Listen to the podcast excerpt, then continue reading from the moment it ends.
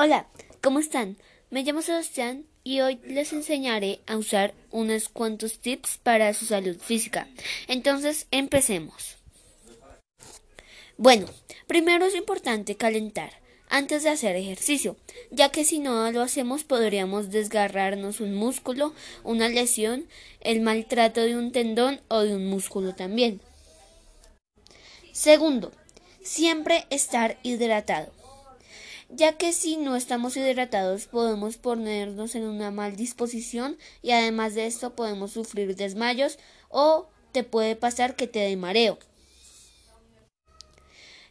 Y por último, no te excedas entrenando, ya que puedes fatigarte, causar un desmayo o te puede dar vaso, el cual sinceramente es demasiado incómodo. Por lo cual te recomiendo hacer ejercicio moderadamente y mediante vayas mejorando vas haciendo más ejercicio. Y esos fueron mis tips de salud física. Adiós.